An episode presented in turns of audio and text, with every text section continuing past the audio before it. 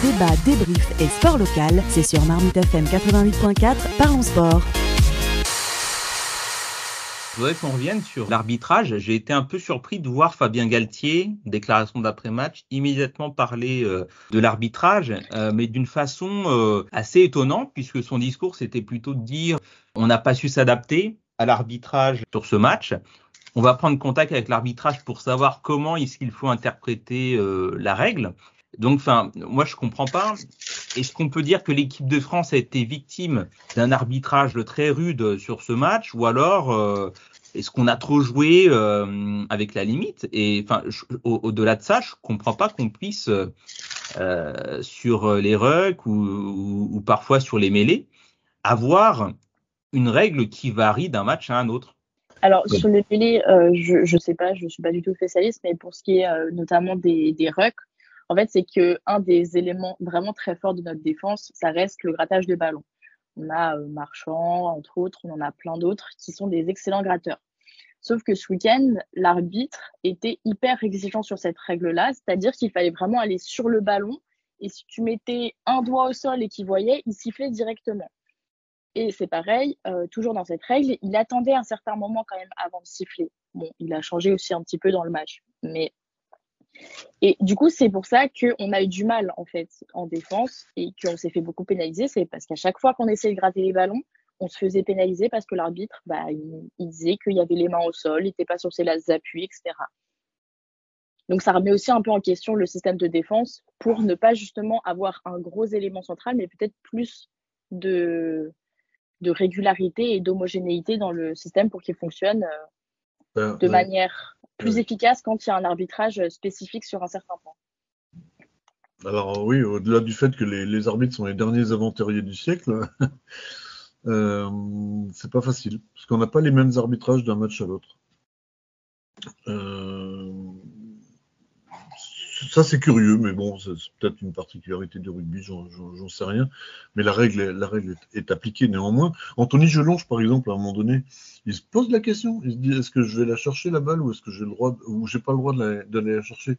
Donc il se dit allez à 50%, je vais la chercher. Heureusement, il l'a fait et je crois que ça nous a donné d'ailleurs l'occasion de marquer un, essai. Mais en fait, au bout de 18 fautes, ils avaient peur, les gars, les. Ils avaient peur de se faire sanctionner.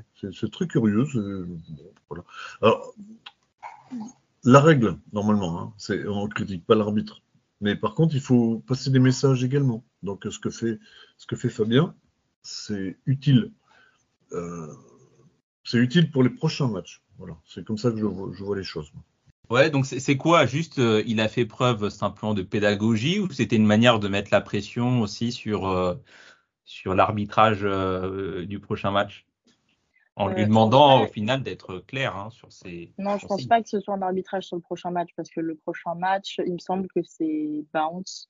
C'est une des pointures de l'arbitrage euh, sur le circuit mondial. Donc je ne pense pas que ce soit tant sur une, un moyen de mettre la pression, mais peut-être sur une volonté de, bah, comme il a dit, oui, d'uniformiser, de dire, bah, enfin, là, il y avait peut-être un problème euh, est-ce que ça peut être étudié pour la prochaine fois ou euh, comment ne pas euh, se retrouver dans des telles situations? Oui, oui, de toute façon, c'est utile à tout le monde. Hein, les, les matchs, ils sont vus et revus, ils sont étudiés selon les arbitres, selon les joueurs, etc. Et voilà, il y a toujours des enseignements à tirer de telle ou telle attitude des joueurs en face, comme de l'arbitre, comme de l'arbitrage. Ouais, alors c'est assez étonnant. Je pense qu'un jour, euh, ça méritera d'avoir ce débat-là spécifique euh, dans l'émission. Euh, mais l'arbitre a quand même une influence déterminante, je pense, hein, sur certaines mêlées, sur d'autres phases de jeu dans un match de rugby. Et on a de plus en plus d'arbitres qui viennent conseiller les équipes. Jérôme Garcès pour l'équipe de France, d'autres grands arbitres pour des clubs de top 14 euh, je sais pas, j'ai l'impression qu'on a parfois des, des matchs d'arbitre euh, finalement qui a la meilleure interprétation de la règle. Enfin voilà, moi je, je, vais t'avouer une, chose qui, me, Gilles, qui me, ça m'a un peu, euh, enfin ça m'a pas surpris énormément, mais en même temps, ça y est, l'aveu il était fait. J'ai interviewé un superviseur après un match en lui disant, tu sais, les matchs sont serrés parfois.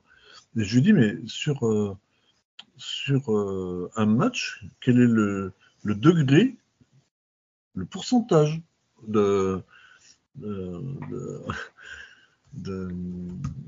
d'influence que tu peux avoir pour euh, faire basculer un match? Et ouais, je m'attendais à un pourcentage euh, modéré. Ben, il m'a dit ben, c'est 100%. Voilà. Ouais, donc on, on, sur, a un match serré, sur un match serré. Euh, attention, les règles elles sont là, elles sont bien, elles sont évidentes, elles sont bien, normalement elles sont très bien interprétées et, et gérées par les arbitres. Mais sur l'influence que tu peux avoir pour faire basculer un match, le superviseur, le superviseur, ancien arbitre, m'a dit ben, j'ai 100%. Voilà. Oui, il y a aussi un ascendant euh, psychologique au bout d'un moment, quand tu te fais siffler, tu te fais siffler, tu te fais siffler, c'est hyper compliqué de, de rester dedans, en fait, et de se dire, bon, ok, on peut encore y arriver, parce que tu es là, tu as déjà 15 personnes en face de toi, en plus, tu as l'arbitre, c'est. Là, en mode, tu dis, tu vas jamais y arriver, parce que si l'arbitre, il n'est pas avec toi, euh, bah, en fait, c'est lui qui qui a les clés en main sur le terrain pour le déroulement du jeu. Donc, si enfin, il te siffle la moindre petite faute ah bah ou la moindre petite faute qui n'existe pas, euh, c'est hyper compliqué de. Et, à, nos niveaux respectifs, à nos niveaux respectifs, Camille, l'influence du public, l'influence euh, des gens qui sont sur le bord de la touche, euh, les, mauvais mots qui sont adressés à l'arbitre, parce que ça existe, oui. peuvent avoir une énorme conséquence hein, sur la façon dont l'arbitre lui-même euh, dérouler son, oui, bah, Que je ne sais pas pour vous, mais nous, je sais que ça arrive aussi que des fois, on est des très jeunes arbitres qui sont au début euh, de leur euh, carrière d'arbitrage. Et du coup, c'est des, parfois, c'est compliqué, ça peut être compliqué pour eux de, de gérer ça, de, de gérer le match. C'est pareil, quand il y a des matchs à tension, il y a des joueurs d'en face qui, qui font des choses ou qui peuvent mettre l'arbitre dans une dans une situation entre guillemets d'insécurité, c'est compliqué pour lui de, de, gérer. Ça reste un être humain. Tout à fait, tout à fait, tout à fait. C'est pour, pour ça que j'ai. Impartial, euh, c'est difficile. Quoi. En fait, je citais cette phrase qui me vient de, de, Armand Perrier, qui est le président du comité des Yvelines. Quand j'étais éducateur à 17 ans, il m'avait dit les arbitres, c'est les derniers aventuriers du siècle. J'avais 17 ans, t'imagines, j'en ai 62. il m'avait dit respecte-les toute ta vie. C'est ce que j'ai fait, hein. c'est ce que j'ai fait. Mais dans le même temps, euh, les, les, les, gars ou les gamins, comme tu viens de dire, parce que tu as, as, des jeunes qui arbitrent, ils ont besoin d'être encouragés à l'arbitrage. Il faut, il faut aller dans ce sens-là. Voilà.